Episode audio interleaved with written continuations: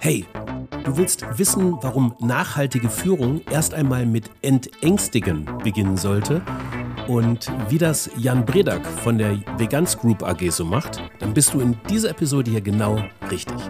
Herzlich willkommen zum ersten Teil unserer Sommeredition rund um nachhaltige Führung. Viel Spaß und Sinn in der Fabrik für immer. Fabrik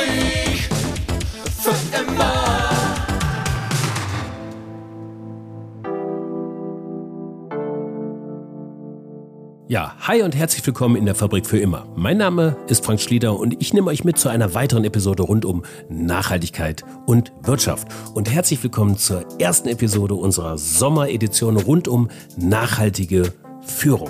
In den nächsten fünf bis sechs Episoden geht es ausschließlich um verschiedene Spielformen von nachhaltiger Führung. So haben wir es zumindest tituliert. Und unserem ersten Gast fällt zu dem Begriff nachhaltiger Führung einfach an partizipative Führung ein. Das ist sein Framework, in dem er agiert. Mitunternehmertum, Betroffene zu Beteiligten machen. Und er sagt ganz klar, wie eingangs schon erwähnt, Führung beginnt mit Entängstigen. Und was er genau damit meint, das erfahren wir im Folgenden. Unser Gast ist Du überforderst mich gleich zu Beginn. Äh, Also, Jan Bredak, 49, ich traue es mich gar nicht zu sagen, ähm, Gründer und äh, Vorstandsvorsitzender der Veganz Group AG, Hobbys Veganz Group AG äh, und äh, sieben Kinder verheiratet. Noch Fragen? Ja, nee, da habe ich keine Fragen mehr. Äh, weglaufen wäre vielleicht doch ein Hobby, aber nein, just kidding. Ähm, partizipative Führung. Du bist ein Verfechter dieses, dieses Führungsstils. Eine ganz einfache Frage zu Beginn. Was ist partizipative Führung? Begrifflichkeit äh, gibt's gibt's äh, äh, sag mal in der Literatur und auch in der, wenn man sich das äh, anschaut äh, über die Führungsstile und wie du vielleicht weißt oder vielleicht weißt du es nicht, dann sage ich es dir nochmal, ist ja Leadership meine meine eigentliche Profession, ähm, die ich auch ähm, ja wissenschaftlich äh, über viele Jahre mich mit beschäftigt habe. Und bei mir heißt es Mitunternehmertum, ja. Insofern ähm, äh, passt das, glaube ich, auch zu ähm, partizipieren, ja. Das heißt, mit äh, Betroffene zu Beteiligten machen. Das ist so die, sag mal, worum, auf den Nenner kann man es runterbrechen. Und äh, das, wie das im Einzelnen aussieht, da werden wir jetzt die nächsten drei Stunden Zeit haben, uns äh, drüber zu unterhalten. Das ist die Androhung. Genau, Betroffene. Also, also Partizipativierung ist Mitunternehmertum. Wodurch kennt, kennzeichnet sich Mitunternehmertum? Ähm, ja, also ich, ich glaube, auf den Punkt gebracht heißt es, Betroffene zu Beteiligten machen. Das bedeutet übersetzt äh, in, ins tägliche Doing, äh, dass Mitarbeiter nicht als äh, Befehlsempfänger fungieren, sondern dass sie befähigt, ermutigt, motiviert werden, äh, selbstständig, eigenmotiviert, äh, selbstbestimmt vor allen Dingen äh, zu arbeiten und am Ende des Tages auch Entscheidungen, die in äh, patriarchischen Führungsstilen oder in, ich sag mal, wirklich heute noch in der Industrie äh, üblichen Führungsstilen äh, eher delegiert werden. Ja, es, man erlebt oft, dass ähm, Cover My S, ja, äh, ich habe einen Chef, ähm, der soll das entscheiden, dann trägt er auch die Verantwortung. Und dieser Mitunternehmertum dreht das Ganze ein bisschen um und gibt die Verantwortung eigentlich an diejenigen, die das äh, Geschäft tun, die in ihrem Fachbereich, in ihrem Rahmen, in dem sie agieren, äh, auch dafür dann äh, mit einer Entscheidung die Verantwortung äh, übernehmen müssen und sollen. Also das ist eigentlich so der, Grundsatz des Ganzen. Das hat aber sehr viele Ausprägungen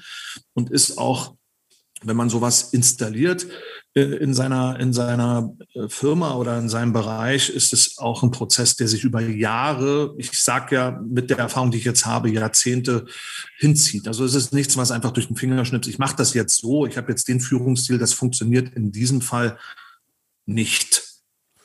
Du hast jetzt ähm, die Veganz äh, Group gibt's jetzt ein gut, gutes Jahrzehnt. Hast du denn direkt mit diesem, mit diesem, mit dieser Art des Betriebssystems äh, schon gestartet? Ich habe das ja in St. Gallen ähm, äh, quasi mit äh, erarbeitet, dieses Führungsmodell, und habe das auch schon bei Daimler gelebt. Also in meinem Verantwortungsbereich habe ich immer versucht, äh, ähm, das zu etablieren und durchzusetzen. Das ist mir in Zügen auch gelungen. Äh, Habt auch äh, einige Arbeiten drüber geschrieben. Ähm, bei, bei, bei Veganz als Gründer hat man es eigentlich schwerer, als wenn man es in einer vorhandenen, bestehenden Organisationsstruktur macht. Meint man so nicht von außen, aber es ist tatsächlich viel schwerer, weil du zunächst natürlich erstmal mit ganz anderen, gerade als, als Gründer, mit ganz anderen Herausforderungen konfrontiert bist, ja, wie überhaupt erstmal Strukturen zu schaffen, Prozesse zu etablieren, Finanzierungen sicherzustellen, eine, überhaupt eine Umsatzrelevanz für deine Firma, das Produkt zu weiterzuentwickeln. Also du bist man hat viele Ausreden als Gründer, um sich nicht damit zu beschäftigen. Und obwohl ich ein passionierter Leadershipper bin, ja, ähm, habe ich es auch nicht geschafft. Und ähm, in der Anfangsphase ging es wirklich darum, überhaupt erst mal zu überleben und ins Leben, in, in, so, in so ein Wirtschaften reinzukommen. In der zweiten Phase ähm, äh, ging es auch wieder ums Überleben, um die, um die Finanzierung. Und man, man findet tatsächlich wirklich viele Ausreden, äh, warum das jetzt gerade nicht funktioniert. Und wenn man, wie wir, dann teilweise 100 Leute innerhalb weniger Wochen einstellt, bleibt vieles auf der Strecke. Und das ist sehr schade.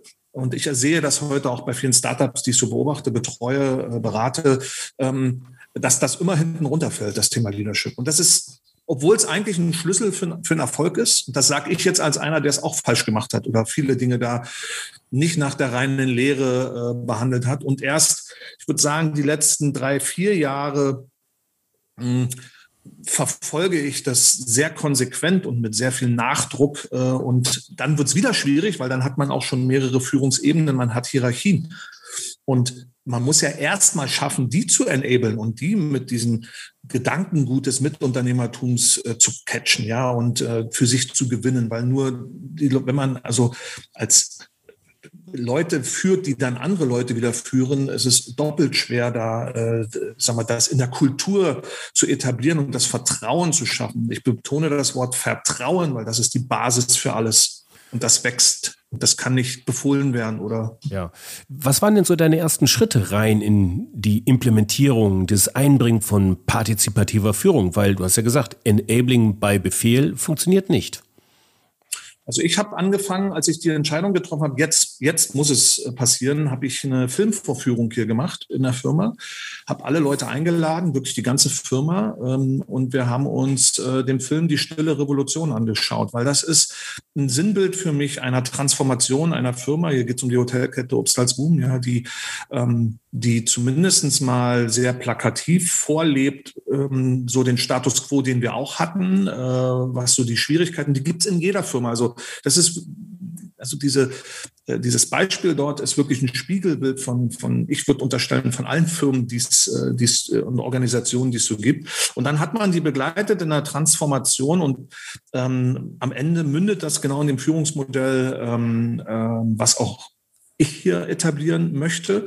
Und dann haben wir mal den Einstieg gehabt. Und mit Basis dieses Filmes ähm, haben wir dann im Anschluss eine große Mitarbeiterkonferenz gemacht und haben darüber diskutiert. Und wir haben da angefangen, es messbar zu machen, haben die Mitarbeiterzufriedenheit. Also es war quasi eine Resultante aus diesem Prozess, war dann, dass wir diesen Mitarbeiterbefragungsprozess äh, gestartet haben. Und der war am Anfang vernichtend. Wenn ich heute schaue, die letzten Jahre, wie sich das entwickelt hat, und wir haben auch viele Leute verloren auf der Wegstrecke, Strecke. Es gibt tatsächlich in diesem Führungsmodell äh, äh vom Mitunternehmertum ähm, ist es nicht so, dass du alle Menschen damit glücklich machst und du kannst dieses Glücklichsein auch nicht verordnen, weil du brauchst dafür auch eine gewisse Readiness und auch eine gewisse Einsicht in gewisse Dinge, ähm, gerade in das Thema Eigenverantwortung. Und das ist, äh, ich, ich sage das und ich lege da auch meinen Schwerpunkt so bewusst, weil ich in den Einstellungsgesprächen, wir, wir weisen da immer darauf hin und die Leute sagen, oh, ist ja geil und finde ich gut, so wollte ich schon immer arbeiten. Aber wenn es dann in die Realität kommt, fallen die Leute doch wieder in ihre alten Muster zurück und die sind halt ich umschreibe es immer gerne mit Cover My Ass, da ist jemand, ähm, der ist Vorgesetzter von mir und äh, der trägt die Verantwortung für meine, für die Entscheidung. Und das funktioniert halt nicht. Also das, man muss wirklich selber anfangen, Entscheidungen zu treffen und Eigenverantwortung zu übernehmen. Und das fällt, ich würde sagen, den meisten sehr schwer. Diejenigen, die das mal verstanden und verinnerlicht haben, das sind die motiviertesten und die committesten und die wirklich, äh, da brauchst du keine anderen äh, viel, viele Worte mehr verlieren. Äh, das läuft dann wie am Schnürchen. Aber das ist ein Prozess, der geht wirklich Jahre und es hängt halt von den individuellen Voraussetzungen der Leute ab, wie weit sie sich darauf einlassen wollen und können. Okay, ähm, du hast jetzt schon ein paar Fragen, die später noch kommen, mit den Herausforderungen so direkt so schon vorne weggenommen. Ich gehe jetzt, ich tanze noch mal ein paar Schritte zurück. Ähm, du sagtest, ähm, die Leute, die man sich als erstes an die Seite holen sollte. Ähm, und ich ähm, verbinde das mit einer Aussage, die du noch davor getätigt hast. Das waren deine deine Führungskräfte. Das sind, so würde ich dir jetzt mal die Punkte miteinander verbinden. Vermutlich sind das quasi deine ersten Verbündeten im, im ja in der weiteren Umsetzung ähm, von partizipativer Führung im Unternehmen, oder? Es müssen sie sein, weil sie sind ja die quasi die tagtäglichen ähm, Coaches, die im direkten Kontakt mit den Leuten stehen und die diese Vertrauen erstmal ausstrahlen und schaffen müssen im Umgang mit ihren Leuten jeden Tag. Und zwar nicht auf der theoretischen Ebene, sondern konkret äh, jeden Tag aufs Neue, ja, im Einkauf, ähm, dass derjenige dann halt äh, die, diese, diese Einkaufsverhandlungen abschließt, weil er sagt, ja, ich stehe dazu, das ist der beste Deal, ich, ich, ich, ich kann das vertreten, ja, und nicht ähm, dreimal das hin und her geht und zum Vorgesetzten und darf ich das, äh, ist das erlaubt, äh, können wir denn und, äh, und so weiter. Ne? Also das, ähm, und äh, deshalb musst du erstmal deine Führungskräfte mitnehmen und befähigen, dieses Gedankengut zu verstehen, also ihnen auch Zeit geben, es zu verstehen, zu verinnerlichen und dann auch es zu leben und äh, an ihre Mitarbeiter auch auszustrahlen. Allein das, dieser Prozess, je nach Typ, kann aber mehrere Jahre schon in Anspruch nehmen. Oder wir trennen, was ist es leider auch passiert, dass wir uns dann von Leuten auch trennen mussten, weil die einfach äh, dieses, ähm, ja, dieses Delegieren von Verantwortung und Entscheidungen ähm, so nicht äh, mit ihren eigenen Setup vereinbaren konnten, sondern eher so die hierarchisch geprägten, ich sage hier, wie es lang geht und äh, nur was ich sage hat Bestand und ich muss hier alles einzeln abnehmen und nur durch mein Okay geht hier überhaupt was in der Firma voran. Mit solchen Leuten kriegst du so eine so äh, Transformation nicht bestimmt. Äh, die sind eher hinderlich. Und solche Leute hatte ich ein paar hier, die sich einfach in der Zeit auch fachlich sehr gut äh, etabliert haben in der Firma. Aber von der Führungsseite her, äh, selbst im Top-Management mussten wir dann Entscheidungen treffen, treffen, uns von den Leuten zu trennen. Und das, und das meine ich vorhin mit, ähm, du musst es dann auch konsequent machen mit, wenn du sagst, Leadership hat für mich jetzt die Priorität, dann musst du auch an solche unangenehmen Dinge rangehen und sagen, pass auf, das passt mit uns nicht mehr. Fachlich super, Leadership Katastrophe. Aber wie macht ihr das sowas denn operativ? Also hat dann jeder Mitarbeitende, jeder Mitarbeiter eine Zeichnungsregelung, einen, einen finanziellen Rahmen zum Beispiel, innerhalb derer er sie Entscheidungen treffen kann?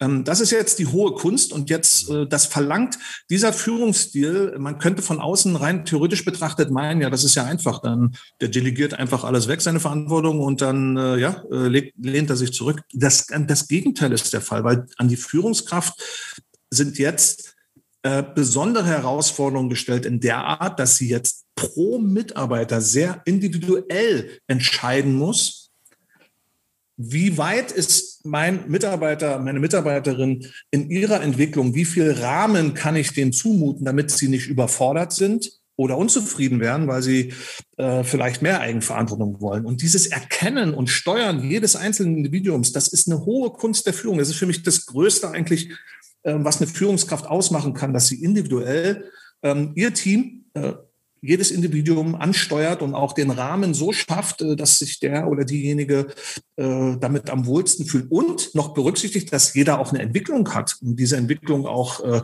also die, es geht ja nicht nur um Förderung, sondern um Forderung, ja. Ähm, oder eine Förderung entsteht auch durch einen Anzug der oder Erhöhung der, der, der Anforderungen, die man stellt. Ja, und das muss man wohl dosiert machen. Und da liegt wirklich die hohe Kunst. Und daher trennt sich dann auch die Spreu vom Weizen, weil so mit 0815 durchdirigieren und so ein Schema F für alle, das geht dann halt in diesem äh, Führungsstil nicht mehr. Das ist sehr individuell und verlangt der Führungskraft sehr viel ab. Und dann ist es tatsächlich so, um konkret auf deine Frage zu antworten, dass du bei einigen Leuten im Team einen finanziellen Rahmen zum Beispiel definierst, ja, äh, und auch gewisse, hm, ich sag mal, Parameter mit ihnen abstimmst. Es geht immer mit Vereinbarungen einher. Und bei anderen bist du noch viel mehr, äh, sag mal, im direktiven Führungsstil unterwegs äh, und musst mehr Anweisungen geben, um mehr Komfort zu geben, ja. Aber du entwickelst ihn dahin, dass er immer mehr oder sie immer mehr Vertrauen gewinnen und da auch rangeführt werden an Eigenverantwortung. Und das strahlt natürlich von den anderen Teammitgliedern auch ab. Ja, die sehen, ah, das funktioniert und dann gewinnen die auch wieder Vertrauen und das ist, das bedingt sich. Aber es bedingt sich positiv, wenn alles in dem Sinne ist, wie ich es dir gerade erzählt habe. Es bedingt sich aber negativ, sobald ein Bug drin ist. Sobald du einmal eine Entscheidung, die jemand getroffen hast, ihm danach die Ohren abrasierst und sagst, ey, das ist, also ihn an die Wand stellst, dafür ist dein ganzes, was du aufgebaut hast, ist kaputt. Weil damit hast du erstmal wieder Angst geschürt. Ja, kannst du mir dafür ein Beispiel geben?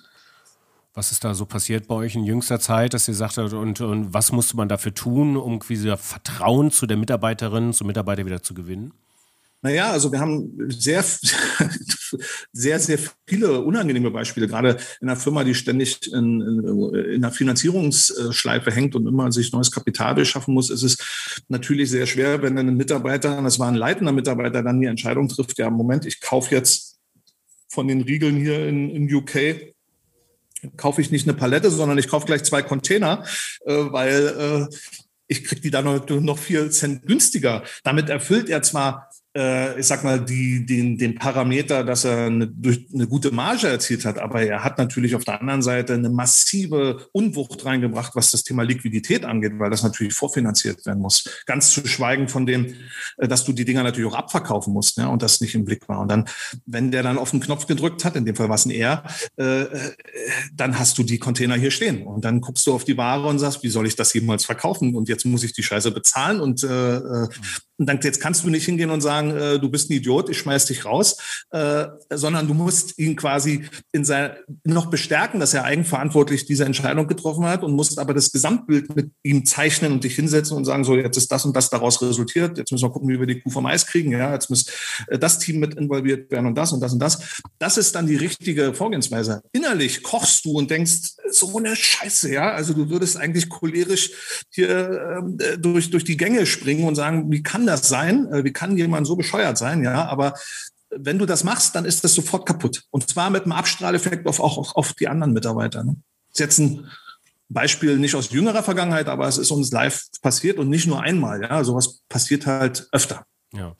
Und ähm, sag, wie, wie stellt ihr in dem Zusammenhang denn sicher, dass alle an einem Strang ziehen? Ich meine, in so einer Organisation, dyn dynamisch, wachsend, wie aber auch, glaube ich, in jeder Organisation ist es ja doch wichtig, dass man ähm, zumindest die Zielrichtung klar hat und dass man auch in der, äh, dass man die gleichen Vektoren auch bedient, ja, in der Physik. Man muss halt alle das gleiche Auto schieben, sozusagen, um voranzukommen. Wenn einer nach links und rechts sieht und zurück, dann wird da auch nicht viel passieren. Und äh, welche ähm, Mechanismen, welche Maßnahmen, ähm, ja, welche welche, welche Tools und Operating Systems benutzt ihr, um das zu tun?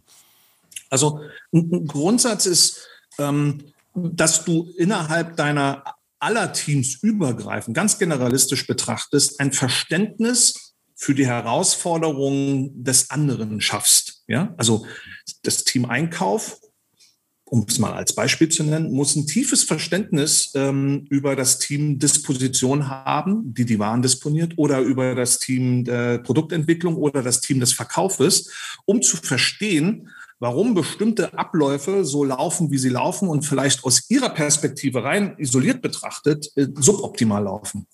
Und dort eine Verständnis zu schaffen auf breiter Front, um auch, und eher den Impuls zu wecken, hey, da muss ich, kann ich vielleicht was tun, um da zu helfen.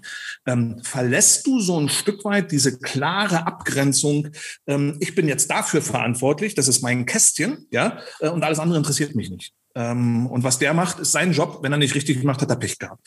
Und allein das aufzulösen, dass man sich eben nicht nur dafür verantwortlich fühlt, für seinen originären Bereich, sondern eben auch für seinen Kumpan, seine Kumpanin aus dem anderen Team, dort eher zur Seite springt und Hilfestellung, ähm, diese solidarischen Ansatz, puh, das ist, äh, das, das, das pflegen wir, das, äh, das äh, provozieren wir, aber es ist eben ein langer Weg, um alle dort auch hinzubewegen. Und das schaffen wir äh, durch Institutionen, dass wir mindestens einmal die Woche alle Kernbereiche des Unternehmens an einem Tisch haben und die über, über operative, aber auch taktische Dinge gesprochen werden. Und äh, das hat sich über Jahre etabliert. Das heißt bei uns Big Show Fix, ja, das war übrigens heute um 10.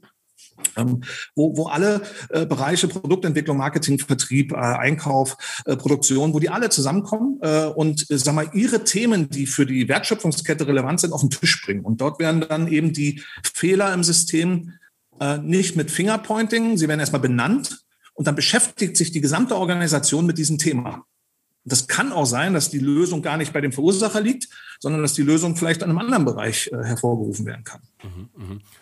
Hat sich da jetzt in der Corona-Zeit was geändert? Ich meine, der Mensch ist natürlich als digital, also als äh, soziales Wesen ähm, natürlich viel auch vom persönlichen Austausch abhängig und Kommunikation scheint da ja oder ist da ja offensichtlich absolut Trumpf.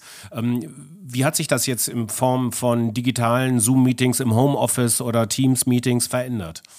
Es hat sich eher verbessert, weil, mag man auch nicht meinen, ähm, weil du ähm, gezwungen bist, in diesen, also diese Digitalisierung zwingt dich ja in bestimmten Slots, die Themen so zu priorisieren, dass sie äh, erstmal die wichtigsten Themen behandelt werden und dass sie auch äh, gut rüberkommen und auch eine, schnell eine Lösung herbeigeführt wird, weil du eben nicht die Chance hast, mal ne, so nebenher in der Küche oder auf der Terrasse oder äh, Dinge noch ähm, äh, sag mal so bilateral zu, zu klären, sondern du bist gezwungen, sowohl in der Formulierung als auch in der Priorisierung äh, die Dinge zu benennen, zu adressieren und das eben in diesem Slot dieses Zoom-Meetings. Und das führt dazu, dass am Ende es eher effizienter wird und fokussierter wird. Äh, also ist meine Erfahrung jetzt. Ich würde es jetzt wirklich eher positiv sehen. Äh, da hat uns die Pandemie und dieser Umgang, dass wir fast alles digital machen, eher geholfen als geschadet. Okay. Was sind die Früchte, die ihr im besten Fall erntet? Also, ähm, lasst uns da mal die verschiedenen Ebenen durchgehen. In diesem Fall, ähm, du sagtest vorhin mal, irgendwas wegdelegieren. Also ich könnte mir vorstellen, dass die Anzahl an operativen Tasks für die jeweilige Führungskraft äh, weniger wird, aber die Häufigkeit an Coaching-Maßnahmen äh, deutlich höher. Also das heißt, im Endeffekt wandelt sich dieses Berufsbild. Was macht das mit den Führungskräften erstmal? Hm, wie gesagt, ist sehr individuell, muss man das betrachten. Äh, wenn jemand da schon länger in dem Setup ist und dafür empfänglich ist und äh, das auch seinem, seinem Charakter, das spielt tatsächlich auch eine Rolle und seiner Prägung äh, auf, auf dieses Konto einzahlt, dann ist das ein hohes Maß an Motivation und Zufriedenheit, ein sehr hohes Maß, weil das äh, diese gerade dieser Coaching-Ansatz äh, für viele jemand anders zu helfen, jemand anders zu enablen, glücklich zu sein, damit zu sehen, dass seine Mitarbeiter, Mitarbeiterinnen sich super entwickeln und von Monat zu Monat und Jahr zu Jahr deutliche äh, Sprünge machen. Und die Lernkurven bei uns sind sehr steil dadurch. Ja, also das kann kann man wirklich sagen. Wir haben ja auch teilweise vom Werkstudenten dann Berufseinsteiger, die dann innerhalb kürzester Zeit auch in sehr verantwortungsvolle Tätigkeiten kommen. Und wenn du heute Kununu liest und liest die Leute, die von uns ähm, nach drei, vier Jahren gegangen sind in so ein Setup, die werden immer das schreiben, ja. Äh, ein hoher Wohlfühlfaktor, hohe Wertschätzung, hohe Eigenverantwortung. Und das ist das, was die Leute motiviert und hochhalten und, äh, und uns auch widerspiegeln. Ja, das ist ein, also unser Wertesystem, unsere Kultur ist mittlerweile wir haben eine Mehrzahl der Leute, die jetzt äh, so ticken und so unterwegs sind. Und jetzt hast du einen sehr positiven Effekt. Alle, die neu kommen, auf die strahlt das sehr viel schneller ab. Äh, äh, die kriegen das sehr viel schneller mit, ähm, trotz Corona, ja, ähm, als, äh, als es vielleicht in der Vergangenheit war, als vielleicht nur die Führungskräfte äh, vom Mindsetting so waren. Ähm, und äh, ich will nicht sagen, dass es ein Selbstläufer ist und die Führungskräfte dadurch entlastet, aber es, es ist deutlich einfacher und die, äh, die, die Führungskräfte bei uns wie gesagt, sind auch alle auf unterschiedlichen Entwicklungsständen, aber äh, die nehmen das äh, so im heutigen Setup eher dankbar wahr und äh, arbeiten so in, ich sag mal, auf dieser Ebene sehr viel effizienter und gern lieber mit den Leuten zusammen als in so einem direktiven Umfeld. Und ist das auf der höchsten Führungsebene, sprich deine Führungsebene, deutlich stressfreier als noch vor vier, fünf Jahren? Stress, ja, auf alle Fälle. Also ich bin, was stressfreier ist, ich bin heute mit mir selber sehr viel zufriedener und im Reinen, weil es meinem Gusto entspricht, so wie es jetzt läuft wie es vor drei, vier Jahren war oder fünf Jahren, hat es mir überhaupt nicht, habe ich ja vorhin schon ausgeführt, war ich eher innerlich zerrissen und unzufrieden. Auf der einen Seite Startup, Verantwortung für viele Leute, Verantwortung auch, ich sag mal, für eine Marke im Feld, auf der anderen Seite eben mit, mit einer Führung, mit einem Gebaren hier äh, jeden Tag, was völlig gegen meinen Strich ging. Ja? Ähm, und heute bin ich da sehr viel mehr im Reinen mit mir und sehr, sehr viel zufriedener und äh, und ich sehe, wir sind aber immer noch nicht am Ziel, noch lange nicht. Äh, und ich sehe aber, dass wir schon einen guten Teil der Wegstrecke geschafft haben. Und äh, du wirst auch nie richtig einen Haken dran machen, weil du hast ja auch eine Fluktuation, obwohl die deutlich geringer wird, das kann ich dir auch sagen. Wir haben, äh, das ist ein positiver Effekt. Du hast ja danach gefragt. Du hast eine deutlich geringere Fluktuation, gerade bei Leuten, die schon ein bisschen älter und reifer und länger im Berufsleben sind, die andere Firmen kennengelernt haben. Die haben für das, was dann hier passiert mit ihnen und auch rückblickend, und wir machen einmal im Jahr mindestens auch Feedbackgespräche, so 360 Grad ähm, mit, mit untereinander, ähm, sehen die selber, was sie auch als Mensch in der Firma, aber auch außerhalb der Firma da, dadurch gelernt haben und für sich mitgenommen haben, weil das hilft natürlich auch für dein privates Leben, für dein Umfeld, äh, äh, Verantwortung zu übernehmen, selbstbestimmter. Das, das hilft und das spiegeln uns die Leute äh, zurück. Und das sind natürlich Leute, die viel, viel äh, dankbarer und auch für, für die Möglichkeiten, die sie haben, sind, als vielleicht jetzt ein Berufseinsteiger, der, der sich dann nochmal woanders ausprobiert. Aber die uns dann auch, wenn sie in dem neuen Job angekommen sind, äh, zurückspielen und sagen, äh, puh, also ich weiß jetzt, was ich an Veganz hatte. Äh, oh, oh, also wir sind nicht im Gräuel oder so gegangen, ja, ähm, aber ich weiß jetzt, weil ich sehe jetzt, wie es hier anders läuft. Auf dem Weg, und du hast es ja gerade eben schon erwähnt, begegnen einem ja Herausforderungen. Eins ist sicherlich zeitlicher Natur. Du sprachst von einem Prozess von mehreren Jahren, womöglich Jahrzehnten. Ähm, jetzt sag mal, auf die zwei, drei größten Herausforderungen, die dir auf diesem Weg begegnet sind, auf die sich andere auch einstellen können, hin zu mehr Mitunternehmertum im Unternehmen.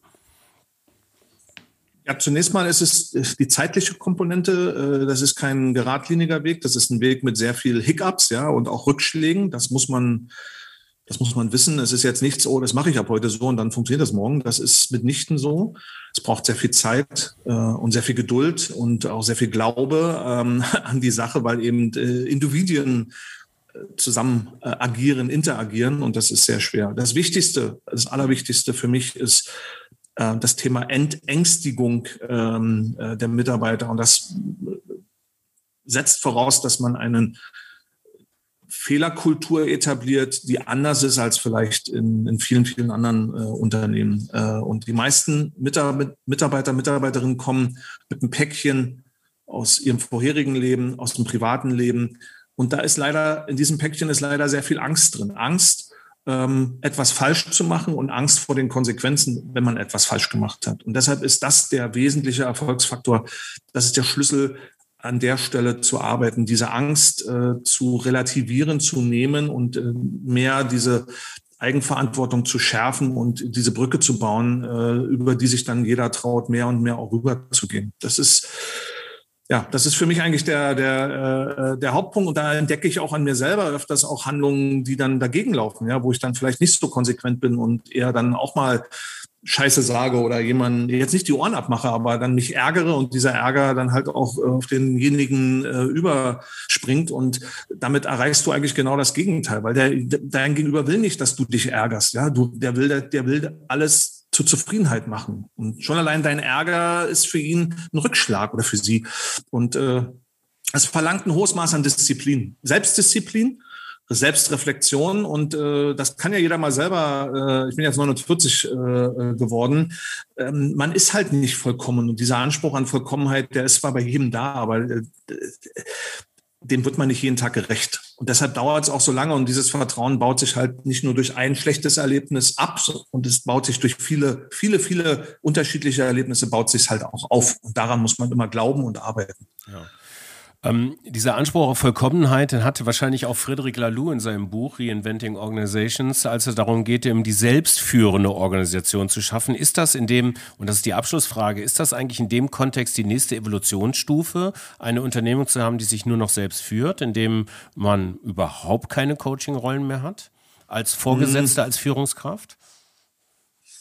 Hm, sehe ich nicht so, ganz ehrlich. Äh, also aus meiner Erfahrung bis jetzt, also ich, mir ist sowas noch nicht begingen und ich kann es mir mit meiner Erfahrung jetzt aus ja, 20, 25 Jahren Führung auch nicht vorstellen, wie es funktionieren soll, weil ähm, der Mensch, das Individuum braucht Orientierung. Es braucht einen Rahmen, in dem es bewegt. Der eine mehr, der andere weniger, ja. Aber diese Orientierung ähm, und diese diese Rahmen ähm, werden in der Regel durch Leader, durch, äh, durch Systeme, durch Persönlichkeiten, durch, äh, ja, durch alle möglichen Interaktionen werden die äh, gesetzt. Und ähm, die Frage ist, äh, wie man das transferiert, diese, diese Rahmen. Ähm, aber ich würde nie in Frage stellen, dass es die braucht und dass äh, diese selbstbestimmten unter äh, ja, Gebilde, ähm, die setzen ja voraus, dass es, äh, dass es quasi freiflotend ist, so ein bisschen anarchiemäßig und das äh, sage ich mit uns, so wie ich die Menschheit kennengelernt, äh, schätzen und lieben, manchmal auch äh, weniger lieben gelernt habe, ähm, würde ich das ausschließen, dass das äh, ein gängiges Mittel ist, um Organisationseinheiten äh, wirklich zu führen. Das klappt auch in einer, man kann es ja mal übersetzen auf eine Familie mit Kindern, auch da funktioniert es nicht. Ein Kind braucht auch einen Ordnungsrahmen, ein Kind braucht eine Orientierung und darüber führt man auch als Elternteil.